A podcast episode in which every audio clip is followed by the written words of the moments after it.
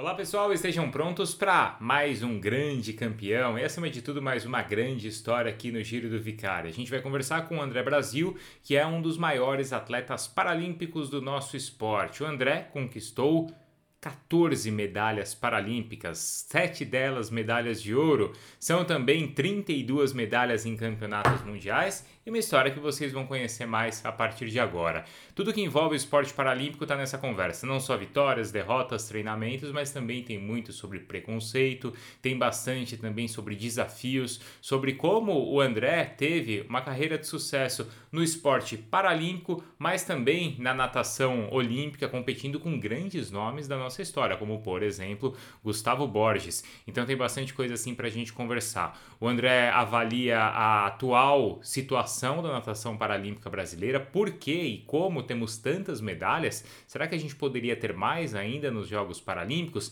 Também fala de valores esportivos e também fala bastante do motivo dele precisar ou ter sido forçado a se aposentar. O André gostaria de continuar nadando, mas em 2019, após uma reclassificação que foi muito discutida, inclusive nos tribunais, o André precisou parar de competir, afinal de contas, com aquela reclassificação, com os novos critérios, ele não foi considerado mais um atleta paralímpico. Ele conta bastidores e fala bastante sobre isso agora nessa conversa, tá bom? Não é uma conversa, não é uma entrevista, é uma verdadeira aula e tenho certeza também de muito aprendizado para vocês. Então vamos lá, este super campeão cheio de grandes histórias, o André Brasil. Que isso, eu que agradeço, cara. Aprendizado sempre, até a gente ficar velhinho, é sempre aprendendo. André, primeiro é o seguinte: por que o Brasil é tão bom, hein, na natação paralímpica? Cara, eu, eu assim, eu sou bastante crítico quanto a algumas coisas, Bruno. Primeiro que é, uma delas eu acho que é talento. A gente tem muitos atletas com, com, com grandes talentos e, bom, o esporte paralímpico a gente sempre fica à mercê, uh, é difícil falar isso, mas à mercê de algum acidente ou de alguém que já nasça com alguma deficiência e alguma habilidade específica. Então, eu digo que a gente tem material humano de primeira uh, e a gente tem a sorte de ter grandes talentos. Uhum. Dois, é, eu costumo dizer também, cara, que a gente, é, por ter um pouco mais de, de, de, de opressão né, no, nosso, no nosso cotidiano, das pessoas com deficiência no nosso país, a gente sempre quer exaltar as nossas habilidades, o nosso melhor. Então a gente já busca desde a infância, para quem já nasce com uma deficiência ou para quem já adquire essa deficiência, a gente sempre tenta ultrapassar os nossos limites. E eu acho que esse é o, é o grande ponto. Então, a, a, talvez o Comitê Paralímpico Brasileiro, assim como o Brasil, tenha a sorte de já chegar com atletas basicamente formados. Uh, hoje a gente tem talvez um viés diferente do que há alguns anos atrás. Hoje a gente tem, apesar de ser um apenas, mas a gente tem um espaço definido para as pessoas com deficiência, um CT específico. A gente precisa de uma absorção ainda muito forte de clubes, é, sejam eles, infelizmente, futebol ou não, uhum. é, mas a gente precisa desse apor maior, porque, cara, a gente fica realmente dependendo de ONGs e muitas vezes elas não têm espaço físico suficiente para exatamente esse trabalho. Uh, e aí, como eu falei, o cara chega pronto. Eu cheguei pronto, o Daniel chegou pronto. Hoje, o que a gente tem uh, de, vamos dizer assim, novatos, não revelações, mas novatos. A Maria Carolina, a Carol, que foi sensação nesses últimos jogos, ela já chegou uma atleta basicamente pronta. Então, vamos dizer que ela teve algum ajuste, uma, um lapidamento, uhum. mas já chegou pronta. O Bill é um menino é, que descobriu há pouco a deficiência intelectual dele, então ele já chegou pronto, porque ele treinava com os atletas sem deficiência. Uh, e aí, cara, quando a gente fala de um trabalho específico, Aí eu gosto de dizer algumas poucas medalhas que tivemos. Aí o Talisson é um cara que eu, uh, que eu vi crescer, aquela coisa de você ver uh, trabalho de base, seleção sim, de jovens, ir crescendo até chegar a um resultado. Uh, o próprio Gabrielzinho, que é sensação também, enfim, é um menino que também vem com esse trabalho, mas aí, de novo, a gente tem a sorte de ter, seja um clube por trás que a, a, abrigou e deu essa possibilidade. Então, cara, a gente diz que aí é, o Brasil é a sensação que é, cara, porque historicamente a gente é, luta. Uhum. Eu acho que é Uhum. Agora, tem um outro ponto aí que você talvez não tenha citado, mas que é uma dúvida também que eu tenho, a questão claro. na escola, né? Na base, porque o esporte está, acho que deve, se não está, deveria estar ali diretamente ligado à educação. Ah. A gente sabe como é um problema isso para um esporte olímpico, para o paralímpico Sim. deve ser mai, um problema maior ainda.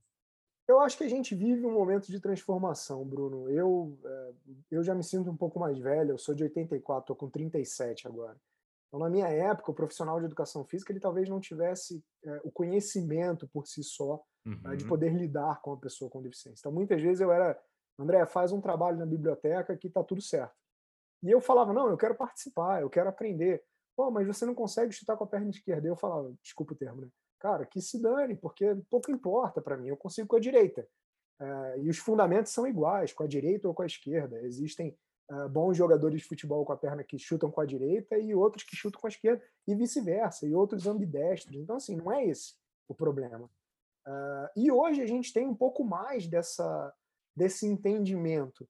Mas, como você próprio falou, Bruno, é, ainda continua sendo um problema uh, social na nossa, na nossa comunidade, na nossa sociedade como um todo, uh, onde saúde e educação deveriam ser, de fato, os, os, os alicerces para que a gente pudesse se sobressair.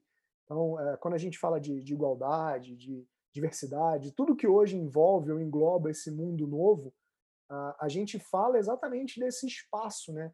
Dessa possibilidade, dessa oportunidade lá embaixo, desde criança, uh, com igualdades, com uhum. oportunidades, uh, com direitos. Então, assim, é, é, se a gente também tivesse como em alguns países, o esporte como essa ferramenta transformadora, é, com certeza é, é muito. É, eu sou prático, Bruno.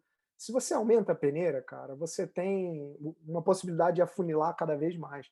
Então, se você pega a Austrália, por exemplo, é, é, é prático, um país que é uma basicamente uma ilha enorme, onde você é obrigado a praticar natação porque é sobrevivência. Então, assim, é, sabe, é, é muito difícil e muito é, é, desigual quando você pensa que, poxa, é, deveria ser assim como matemática, geografia, história e qualquer matéria uh, ou qualquer base de, de, de, educação que a criança tenha, a educação física ela também te dá a, a vocação para um, um, um, cidadão, claro. onde você vai aprender regras de um jogo, hierarquia, uh, valores. Então, assim, existe uh, talvez hoje este entendimento, mas na prática a gente ainda não tem essa aplicação. Uhum. Falta ainda um pouco é, desse, desse sentido, eu não vou dizer só governamental, porque, de novo, a gente não tem que depender única e exclusivamente do governo, mas boas práticas cabem que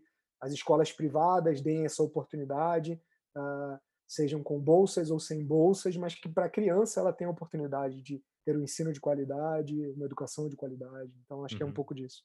André, você falou de como o atleta paralímpico ele às vezes agarra essa oportunidade. Claro que a gente não pode separar assim atleta paralímpico ou atleta olímpico, né? Mas tentando separar, é, a gente uhum. discutiu muito questão questão psicológica, certo? Né? Depois desses Jogos de Tóquio. Você acha que o atleta paralímpico ele é mais forte mentalmente do que o olímpico? eu vou citar Darwin, cara, onde os adaptáveis vão se adaptar cada vez mais. Então, é, eu costumo dizer que, é, brincando com, com os meus amigos, nós vamos dominar o mundo. As pessoas com deficiência, onde elas realmente são capazes de ter uma adaptação é, como um todo. Só que a gente acaba caindo num, num, num beco sem saída. E aí, é, eu vou citar o que aconteceu durante os jogos é, não sei se você se recorda, o próprio Thiago Paulino, o menino que perdeu no arremesso de peso, que perdeu a, a medalha de ouro. Que ficou com bronze. O quanto, exatamente. O quanto o esporte ainda inclusivo, e hoje eu costumo entender que isso é uma empresa dentro de um mundo capitalista, é, o quanto ele pode ser cruel uh, no sentido de que você deveria incluir e você exclui.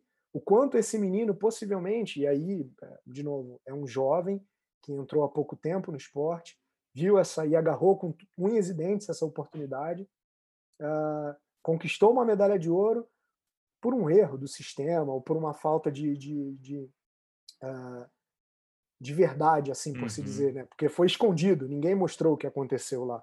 Uhum. Uh, então, por uma falta de verdade, por uma falta de valor, uh, o cara, na prática, já sai de 160 mil reais por um prêmio de uma medalha para 30 e poucos mil reais por uma medalha. Então, é o que eu falo, se o cara vê nisso a transformação de vida dele, o quão deve ser para um jovem, para um adolescente, para uma criança que está começando o esporte adaptado, onde ela projeta todos os seus sonhos, lidar com esses altos e baixos da vida. Eu vivenciei isso diretamente uh, no início da minha carreira e agora no final, onde eu não escolhi encerrar minha carreira, mas o quanto isso deve ser difícil para quem está, cara, começando. Uhum. É, de novo, não pode ser um esporte é, que vai te tratar como um número, não pode ser um esporte que vai te tratar uh, como desigual. E principalmente, de novo, é, um, é, um, é uma empresa. Então, uhum. Então, assim, o cara, de novo, vê nisso a possibilidade de resultados. Cara perdeu na brincadeira 120 mil, 120 é, mil ele saiu provavelmente do nível mais alto de todas as bolsas que o Comitê Paralímpico Brasileiro tem, caiu para a segunda. Isso provavelmente eu posso citar aí que ele vai perder mensalmente para os próximos três anos algo em torno de 15 a 20 mil reais. Teoricamente é o que eu falo, é a vida do cara. Até, não, até mais em cima disso, claro que assim, Cara, ganhar. Me é corta, porque eu falo muito, viu? Não, não, imagina. não, mas a gente, a gente quer te ouvir. Você que tem que falar aqui mesmo. O... Não, não, mas é interessante essa coisa do Thiago, porque assim, o ganhar ou perder é do jogo, é do esporte, todo mundo tá lá para isso. Mas ao mesmo tempo, você tem essa mensagem do esporte ser inclusivo, né? Demais. Então, como é que você não, não, não inclui, por exemplo, no primeiro lugar do pódio e tira sem talvez uma justificativa clara, né? Será que Eu... a mensagem. Será que a gente espera esse espírito esportivo do atleta, mas naquele caso não deveria ser o esporte passando a mensagem? Aí, cara, de novo, por ser um cara muito crítico e hoje é, talvez falar mais aberto, eu acho que de novo, é uma questão cultural. Uhum. O cara que está ali vivenciando, de novo, a gente depende disso. Como é que eu vou contra uh, um sistema ao qual eu ainda dependo? Então é difícil, talvez, para o atleta levantar a mão e falar: opa, tá tudo errado, galera. Sim. Classificação tá uma meleca, não tem uh, pesquisa, não tem ciência, não tem nada. Uh, e beleza, você está me desclassificando porque eu fiz o movimento. Mas cadê a imagem do movimento? Ah, não, não, a gente viu que é assim e é isso. Mas ok, mas me mostra a imagem. E nada disso foi feito. Então, a, a gente fala de novo de valores. Uhum. Se é transparente o esporte, se o esporte ele é inclusivo, por que a gente não tem, de fato, a inclusão? E aí eu falo a, a, a segunda pergunta. Cara, é um negócio. Virou uma empresa, uh, o dinheiro muitas vezes fala mais alto do que esporte pelo esporte quando eu comecei. Então, é, é talvez hoje, para quem comande o guarda-chuva do Comitê Paralímpico Internacional seja bastante complicado. É, citando diretamente o meu caso, um, uhum. a, a pessoa responsável pela classificação no IPC foi mandada embora. Dois, eles já disseram que vão rever o sistema em 2023. Por que, que não muda agora? Qual é a dificuldade disso? Assume que está errado e que faz tudo de novo, mas não brinca com a vida das pessoas. O esporte, Bruno, ele. É, e aí é uma coisa que eu venho conversando há muitos anos com, com o meu técnico. É, não existe esporte que você tenha mais de 130 recordes mundiais a cada evento. Cara, isso não é esporte. Então, assim, é, é, você se você chegar num patamar, ou chegar num patamar, um auge ou algo do tipo, vão ter atletas excepcionais, que é o que a gente fala da habilidade, a uhum. treinabilidade. Uhum. Uh, o cara vai se sobressair e ele vai ter um resultado. Recorde está aí para ser quebrado, mas não a cada ciclo. Isso não existe. No esporte olímpico não existe, cara. Você tem um, dois, três, ah. quatro, cinco recordes na natação, por exemplo. Agora em Tóquio a gente teve no esporte paralímpico 50, 40 e tantos recordes mundiais. Tudo bem que a gente tem várias classes, Uhum. Mas, cara, olha que loucura. Uh, se tivesse tudo certo, o cara que teoricamente competiria com o Daniel Dias uh, na classe dele, isso quando houve essa mudança dentro da classificação que eles falaram em 2018, uh, e ele voltou para a classe originária dele, ele era 6, caiu para 5 em 2019 e voltou para 6 em 2020. O cara foi campeão na, na, na classe 6, em duas provas. Os caras que estavam na classe de cima e que desceram e ficaram e competiram com o Daniel, como é que você fala que um cara que ganhou 20 e tantas medalhas, 27 medalhas, agora o cara não tem nada, nenhum recorde? Nenhum, nenhum. Não tem mais nenhum. Daquelas provas que existem na Paralimpíada, ele não Sim. tem mais nenhum. Então, uhum. eu paro e pergunto da mesma forma como eu fiz a mesma pergunta interna há dois anos atrás. É, se de fato a classificação, se de fato o esporte é desse jeito, será que a minha história, assim como a história do Daniel, ou para quem investiu e acreditou e sonhou com a gente, até que ponto ela é verdade ou ela é uma mentira? Porque, de novo, a minha deficiência é minha, eu vou morrer com ela. Não é uhum. algo que eu, que eu tiro e coloco como uma blusa. Assim como o Daniel. Mas como você explica para as pessoas que investiram durante 15, 20 anos num cara e que agora ele não é mais nada. Você viu que o cara uhum. foi lá para brigar por três medalhas. E que uma delas, para mim, foi surpresa, porque para mim ele iria fazer o que ele fez, duas medalhas de bronze. E uma delas, que foi o 100 livre, totalmente surpresa. Uhum. Porque, de novo, você tinha caras que eram da classe de cima, da classe 6, teoricamente com menos deficiência, uhum. e desceram para a classe 5. Sim, cara, eu, eu ainda sou muito aquele cara chato que bota o dedo na ferida. Então, assim, é... Tá Mas você bagunça. já absorveu, você, pelo jeito, não absorveu, então, a maneira como você foi obrigado hoje, a se aposentar. Na verdade, não, Bruno. Hoje, hoje eu tenho uma tristeza, muito tá. mais do que uma dor, algo que eu, que, eu, que eu vivenciei como luto mesmo durante boa parte. Hoje, cara, eu, eu, eu entendi que tem que seguir faz parte. Né? De novo, não fui eu diretamente que fechei um ciclo, alguém fechou. Mas você gostaria de ter nadado mais, então? A minha projeção era, é, e isso já estava definido para todo mundo, até o próprio Comitê Paralímpico Brasileiro sabia, uhum. era mais uns jogos, até porque eu vinha de uma cirurgia em 2018, que eu fiquei é, seis meses quase parado. Então, meu corpo já estava pedindo para dar uma encerrada. Então, Mas estamos ficando a, velho, né, André? Pô, a gente tem que dar também oportunidade para os jovens, cara. E faz parte, a renovação faz parte. Não, então claro. a ideia realmente, de fato, era ah, dentro de um processo. Eu tinha um campeonato mundial em 2019, um pan-americano na sequência uhum. e os jogos. E uhum. aí eu encerro a minha carreira. Era desta uhum. forma como eu gostaria, ganhando ou não ganhando medalha. Uh, cara, infelizmente aconteceu o que aconteceu. Uh, tive uh, muito triste durante boa parte desse processo mas o que mais me doía eram ver os, as pessoas próximas, família, Sim. amigos, sofrendo muito mais do que eu. Então, a, a grande, a, o grande entendimento para mim, enquanto pessoa com deficiência, era o mesmo que a minha mãe, quando eu entrei no esporte adaptado. Meu filho, você vai nadar com pessoas com deficiência maiores do que a sua. Eu falei, mãe, mas é esporte. Eu vou fazer força. O sistema vai me colocar numa classe ao qual eu vou disputar com pessoas que têm uma proximidade e uma limitação igual à minha. Sim. Então, se estamos dentro de uma justiça, por que, que eu vou deixar de fazer força? Foi assim claro. que na primeira competição eu bati o meu primeiro recorde mundial, na segunda também, na terceira também. E assim eu fui crescendo dentro do movimento. Foram. Da... Não, desculpa, desculpa, foram quantos anos antes de você entrar no esporte adaptado?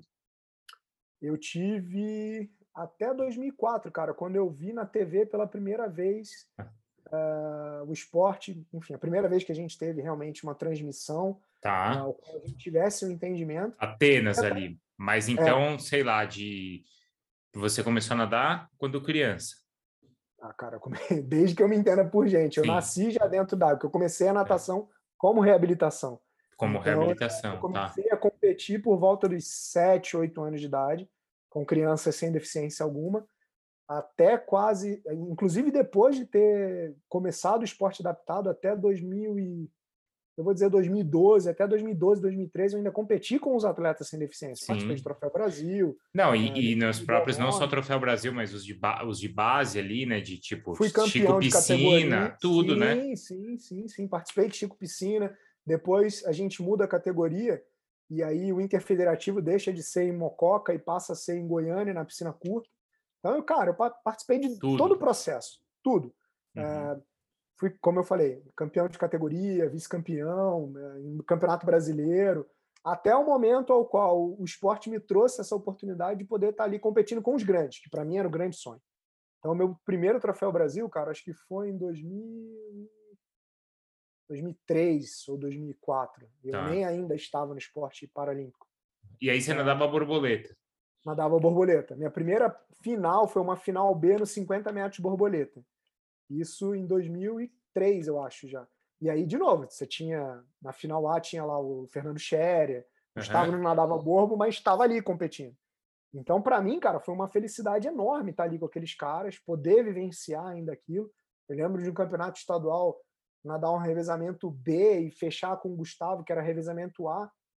É, eles me deram um revezamento mais forte para fechar e o Gustavo estava seis segundos atrás em 50 metros. Cara, a gente chegou junto. É lógico que a diferença era muito grande. Mas eu toquei na frente. Então é isso, cara. Você poder vencer o seu ídolo, é, cara, é algo incrível. Então Uhum. eu tive essas oportunidades. Tive a oportunidade de competir depois com o Thiago, com, com o César, com caras incríveis, com Henrique Barbosa, Caio Márcio. Então, assim, são caras da minha geração que eu vi evolu evoluir. Gabriel Mangabeira, que é um pouco mais velho, mas que também era um cara que para mim era referência. O Rogério Uhum. Romero. Ah, se eu fosse citar no feminino, a Fabíola Molina e Não. outras. É, porque você nadava no Vasco, certo? E foi aquele nadei filme. no Vasco até 2003. Dali Então. eu fui para o Botafogo. No Botafogo eu vim, fiquei dois anos. O meu técnico foi absorvido pelo Pinheiros aqui em São Paulo, em 2006. Quem que era o técnico? Marco Veiga. Uhum. É, porque essa- esse final de anos 90, principalmente final de anos 90 e início dos anos, do- dos anos 2000, a equipe do Vasco era muito forte, né? Foi um- uma absorção grande. Eu lembro que na época a gente brincava que o Eurico até cuspe a distância estava contratando todo mundo.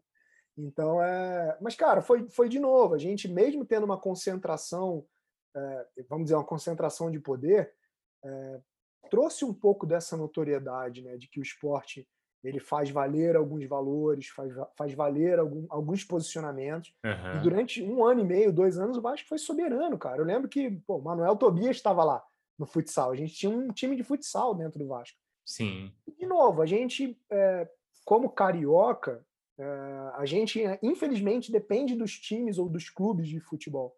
Diferente de alguns, algumas cidades, como São Paulo, ah, Minas. próprio Minas, exatamente, que você tem, além do Minas Tênis Clube, você tem o Uberlândia. É.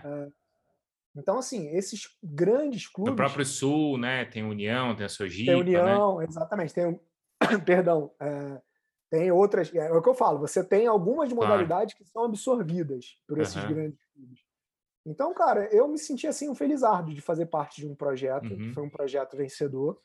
é, mas a gente sabia, e aí, como todo clube de futebol, iria acabar no sentido que quando o dinheiro acabou, acabou tudo. Uhum. Então, ah, os primeiros a saírem do clube foi, foi o próprio Gustavo, que foi o grande nome que veio. O, Sim. pró- o Luizinho, que, o Luiz Lima, que saiu do Que era do Fluminense, Fluminense. que saiu do Fluminense e foi para o Vasco, ficou mais um ano, depois foi embora. Muitos deles, ah, e aí eu posso ser franco, não receberam salário, ah, o salário combinado. Então é isso, a gente, eh, infelizmente, os clubes de futebol tinham essa toada. Foi durante um período, aproveitamos o período e morreu. Uhum. É. Ô, André, quando você nadava, então, no esporte, né, não no adaptado, você, s- você sentia, eh, assim, a sua deficiência, do tipo, poxa, se eu não tivesse essa deficiência, talvez eu Bruno, eu me tivesse... sentia pleno. Eu Hum, vou te não- dizer porque que eu me sentia pleno, porque Hum. os outros adversários e amigos me tratavam como igual. Eu acho que essa era a maior toada brilhante, cara, porque e eu adorava, por exemplo, quando lá no Pedro II, né, na, na escola, eu tinha dentro da educação física, que era dividida em quatro bi- bimestres, a possibilidade de poder nadar, porque lá a gente tinha uma piscina. Era onde eu mostrava a minha habilidade, cara. Ali, aí não tinha aquela história mundo. ah, não, não, não vamos jogar o futebol porque...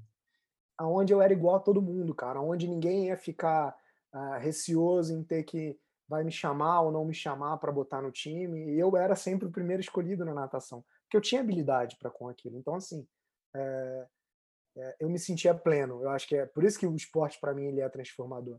Ele me dá esse entendimento de, de ser uma pessoa com deficiência, ah, entender o movimento de preconceito, ao, qual hoje a gente chama de bullying, enfim, né, modificado um pouquinho quanto a, a, a, esse direcionamento teórico, Uh, mas, cara, é isso. Eu, quando adolescente, eu queria esconder a minha deficiência. Eu só usava calça comprida. E depois de um tempo eu tive que entender que não, eu tenho que arregaçar, assim como a gente brinca de arregaçar as mangas, arregaçar a minha calça, botar uma bermuda para mostrar, olha, de fato eu tenho uma deficiência, uma limitação. Uh, são passos coxos e mancos, mas firmes, cara. E firmes no sentido de que não é isso que vai me impedir de fazer alguma coisa, de tentar ou lutar por alguma coisa, de buscar um ideal diferente. Uh, eu não, é o que eu brinco, não quero privilégios, eu quero oportunidades. Uh, por isso que eu sou muito contra, e aí se você me perguntar, algumas políticas, acredito que elas tenham que existir, mas como lei de cota, eu acho que se a gente tivesse oportunidades iguais, cara, os direitos seriam iguais para um emprego diferenciado, uh, e não para aqueles subjugados, como a própria lei condiz. Né? A gente tem que ter cota, então uh, os, os, empregos propostos para cota, seja para pessoa com deficiência, para negro ou para qualquer outra coisa, são aqueles, vamos brincar, marginalizados. Uh, assistente de telemarketing, serviços gerais. E por que não eu posso ter um intelecto ao qual me coloque num cargo de diretoria, de presidência ou de qualquer outra coisa? Então é o uhum. que eu falo, faltam oportunidades ali no, no nosso alicerce. Quando você precisou depois sair do ou quando você decidiu sair do ou ir para o esporte adaptado, você não se sentiu assim, poxa, eu estou indo agora para um lugar, não sei. É, você sentiu que você estava descendo de nível ou não? Não, não. Isso que foi engraçado, Bruno, porque como durante um, boa parte da minha carreira ele caminhou em paralelo, porque eu hum. competia com os atletas sem deficiência, uh, era natação, cara, era esporte. Então eu, eu ficava louco para estar numa competição para estar tá competindo, seja uh, nesse nicho, nesse é. novo é. nicho, aonde eu começava a ter aqueles as realizações daquele sonho de ser um grande atleta, uh, como lá do outro lado, ao qual eu ainda uh, buscava e sonhava pegar a minha final A, uh, ganhar minha primeira medalha de troféu Brasil, que eu ganhei com o revezamento do Pinheiros. Então, assim, cara, é, era sempre um motivador, seja Sim. de um lado ou seja do outro. Era competição. Vamos, vamos imaginar assim, ah, como essa competição agora é uma competição paralímpica ou adaptada, eu posso treinar menos. Não existe isso, né? Eu até brincava com o meu técnico que a gente usava dentro da preparação as competições olímpicas para estar pronto para as paralímpicas. Uhum. Como elas geralmente antecediam, antecediam, a gente tinha Olimpíada e Paralimpíada na sequência, todas as seletivas que vinham depois do Maria Lenk, do Troféu Brasil, do José Finkel, eram competições paralímpicas. Então, eu vinha fazendo um trabalho crescente, o meu polimento começava ali e eu tinha exatamente a segunda semana para poder ajustar para essa competição. Então, eu uhum. usava o esporte olímpico, o esporte para pessoas sem deficiência, para dar os meus melhores resultados no esporte paralímpico. Mas você falou daí mesmo de base, vai? Você sentiu, você falou de bullying, né?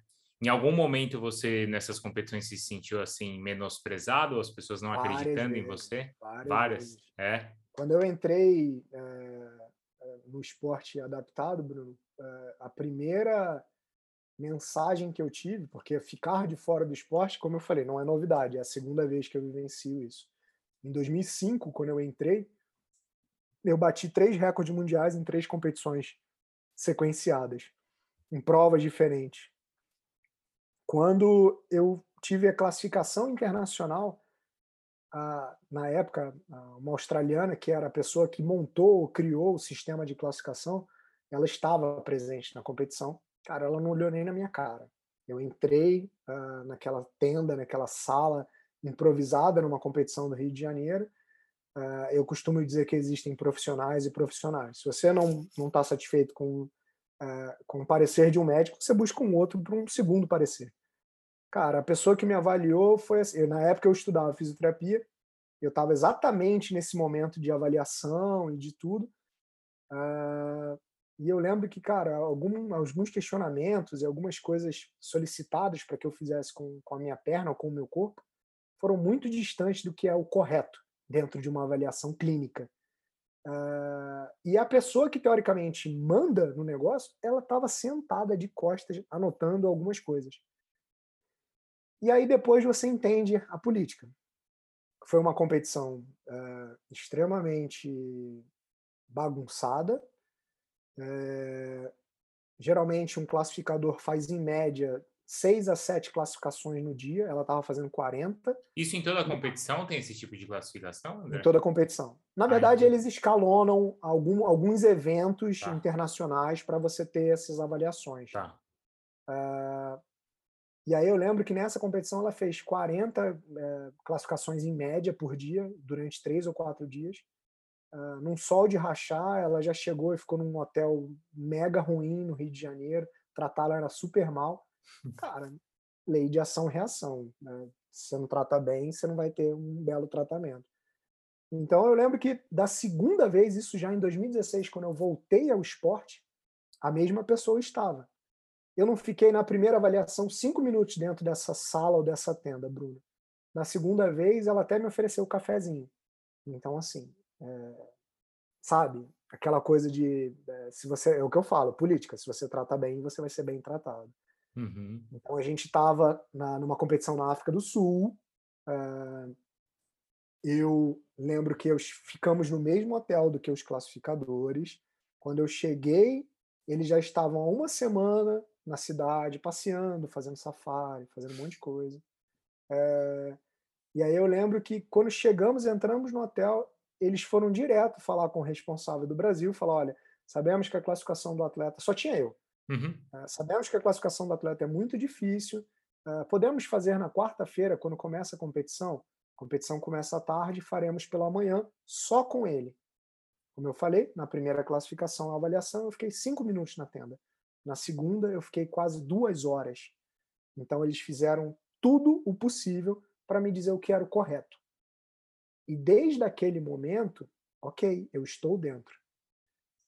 Todo toda e qualquer competição subsequente a isso, ao qual eu conquistava uma marca, um novo recorde, alguém me olhava, seja uh, em inglês ou num outro dialeto qualquer, apontava para mim e me mostrava que eu não deveria estar ali. Entendi. Então eu lembro que já nos jogos em 2008, passado esse momento, uh, o técnico da Holanda, cara, foi assim mega. Eu lembro de ter chorado horrores Uh, e minha mãe nem, nem ficou sabendo disso, ela ficou sabendo muito depois, uh, porque ele passou do meu lado com o atleta dele, depois que eu ganhei a prova de 100 metros borboleta, minha primeira vitória em Paralimpíadas. E, desculpa, ele foi muito escroto, sabe, de falar, uh, pô, esse preto, esse cara não tem que estar tá aí, ele é um mentiroso, ele. E mal sabia ele que eu falava inglês. Então, hum. Então, assim, é, naquele momento eu não, não falei nada engoli a seco, fui para o banheiro chorar sozinho. É, e depois eu pude é, dar o meu troco numa segunda prova.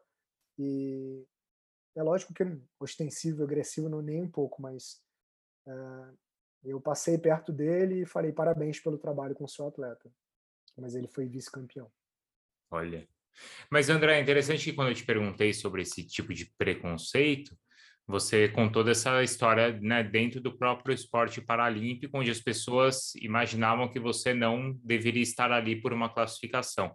Mas quando uhum. eu perguntei, eu estava imaginando o contrário, quando você competia no esporte normal, entre aspas, e ali se algum adversário te leva assim, e desse, por exemplo, desse vai ser mais fácil porque ele não é um atleta, ele, ele tem uma falo, deficiência. Não, Bruno, por isso que eu falo que, cara, o esporte, ele, ele me fez é, calejado, né? Uhum.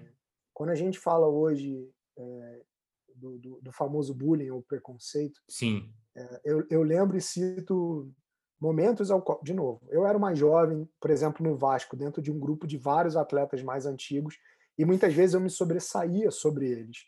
Então é lógico que ciúme, inveja ou qualquer coisa existe. Claro, ah, além da competição, vezes, né? E muitas vezes eu, por ser o menor, da mesma forma como eu sofria uh, com os meus primos dentro de casa, cara, eu era a chacota. Então, pô, ali o perninha, pô, isso, pô, aquilo. E eu era muitas vezes colocado de lado. Mas, cara, de novo, aonde eu poderia me sobressair? Aonde eu tinha habilidade. Então eu me agarrava naquilo e esquecia o resto para poder mostrar aquilo que eu sou, o meu valor. Então, cara, pouco importa. A gente, a gente pode até sair na mão, mas não vai resolver nada. Vamos resolver dentro do que a gente está fazendo aqui. O que, que a gente está fazendo? Estamos competindo do lado a lado? Vamos duelar lado a lado? Você me mostra o seu valor, eu te mostro o teu. Cara, é simples, não é difícil. E ganhar e perder faz parte disso. Foi com isso que eu, por isso que eu falo que eu conquistei é, os meus amigos, com isso eu conquistei o meu espaço, com isso eu me tornava o André. Não era simplesmente um indivíduo com deficiência, ou perninha, ou isso ou aquilo. Era o André que se formava. Uhum. É, um menino, é, um jovem, depois futuramente um homem, e os meus valores iam crescendo. É, de novo, cara, o preconceito ele não vai mudar. E eu acho muito difícil e talvez eu vou dizer muito idealista se eu sonhasse que um dia isso vai acabar. Acho muito difícil, a gente tem que ter um crescimento, uma evolução muito grande. Mas todas essas situações, cara, é o que eu falo, elas deixam a gente mais calejados, mais amadurecidos quanto uh, ao posicionamento ao qual você vai ter. Uh, quando eu era jovem, era tudo partir para a briga, né? e, não, e, não, é isso. Então você tem que ter essa, essa, esse entendimento, se posicionar, se colocar. E aí, por isso que desde muito tempo, cara, eu falo que eu sou um jovem com espírito velho. Porque eu, eu cutuco mesmo, eu boto o dedo na ferida, eu sou o cara chato que vou lá e vou em algum momento criticar alguma coisa, positiva ou negativa. Ah, mas ele está falando individualmente. Meu esporte individual, mas eu sempre levei na minha sacolinha o meu técnico, o meu fisioterapeuta, o meu médico, meu nutricionista, meu psicólogo, as pessoas que estão comigo dia a dia, a minha família, o cara que abre a, a portaria da, da academia e me dá bom dia. Todas essas pessoas têm o seu valor no meu dia, cara. Todas elas estão imbuídas para um resultado único. E se eu não dar não der o devido valor a todas essas pessoas que acreditaram, uhum. cara, eu não sou papai do céu, não sou Deus, eu não vim para agradar todo mundo. E eu sei disso. Eu tenho minhas falhas, eu tenho os meus erros. Eu sou humano também. Eu choro, eu sangro, eu sou igual, igual a todos. Eu precisava de oportunidades. E dentro delas, Bruno, foi essa que eu agarrei. A natação foi a minha ferramenta. A natação mostrou quem eu sou.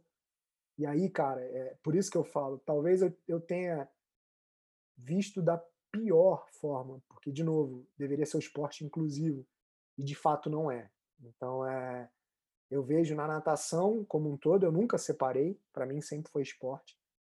É, mas os meus amigos do esporte, eu vou dizer do esporte olímpico para pessoas sem deficiência, talvez tivessem me tratado com muito mais humanidade. Porque, de novo, eles têm os erros dele pelas falhas, né, faz parte da sociedade. Claro. Mas os do lado de lá, talvez, é, é o que eu falo, eu tenho poucos amigos, né? quer dizer, poucos no sentido de amizade, amizade.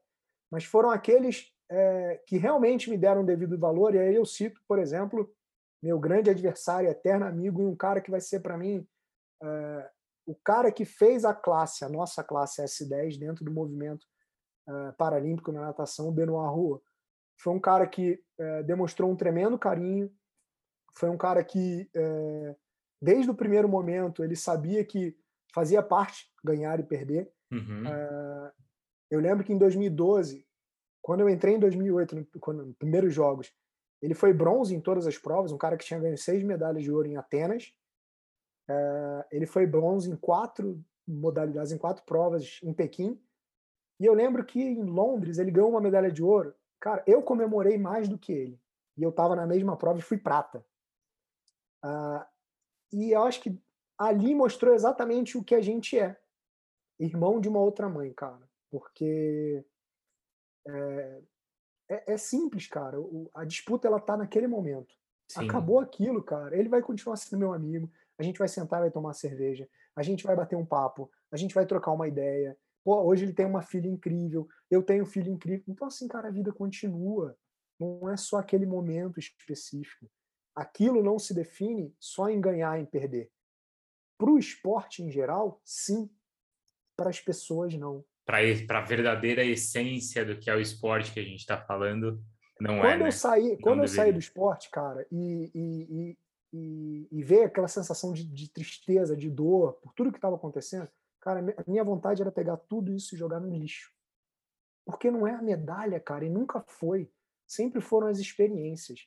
E aí, é, eu cito a Eleonor, que hoje já é uma mulher, é, eu conheci como uma criança de 13, 12 anos de idade, que em Londres saiu correndo, largou os pais e veio me abraçar como se fosse minha prima, alguém da família. E se debulhou em choro uh, quando eu tirei a minha medalha e coloquei nela. Então, cara, você não vê isso acontecer, por exemplo, no esporte olímpico, uh, ao qual o atleta tenha essa distância com o público a única coisa que o esporte paralímpico diferencia quanto a essa questão preconceituosa que a gente vem falando é essa. A gente é muito mais humano. A gente tem muito mais troca com o público. Mas lá dentro, o preconceito é muito maior do que lá fora. Olha, interessante isso, hein? Bem interessante e bem, e bem forte também o que você falou e o que você contou e ensinou para gente. Obrigado, viu, André? Pela, Cara, é, pela se aula. a gente ficasse aqui, a gente ia ficar a noite toda, porque, de novo, eu falo muito. É, se quiser, qualquer outro momento, a gente troca mais. Eu que agradeço demais a oportunidade. É, espelhos e caras como vocês aí, não só você, Bruno, mas o pessoal todo que me absorveu. E, de novo, eu era chato, eu questionava, tá legal, não tá legal? Uh, porque é isso, eu quero entregar o meu melhor, cara. Claro. E eu sou humano, eu erro, eu acerto, uh, e assim a gente cresce e evolui. Não, mas entregou e vai entregar muito mais aí, não tenho, não tenho dúvida. Obrigadão aí pela, pela, pela experiência e em breve aí, por que não a gente pode nadar? Você nada ainda, André? Qual que é a tua rotina? Nado, agora mais saúde, né? Não mais disputa. Mas vamos dar uma nadada. Tô sabendo que você é triatleta, vamos dar uma nadadinha. Boa, fechou. Valeu, um abraço.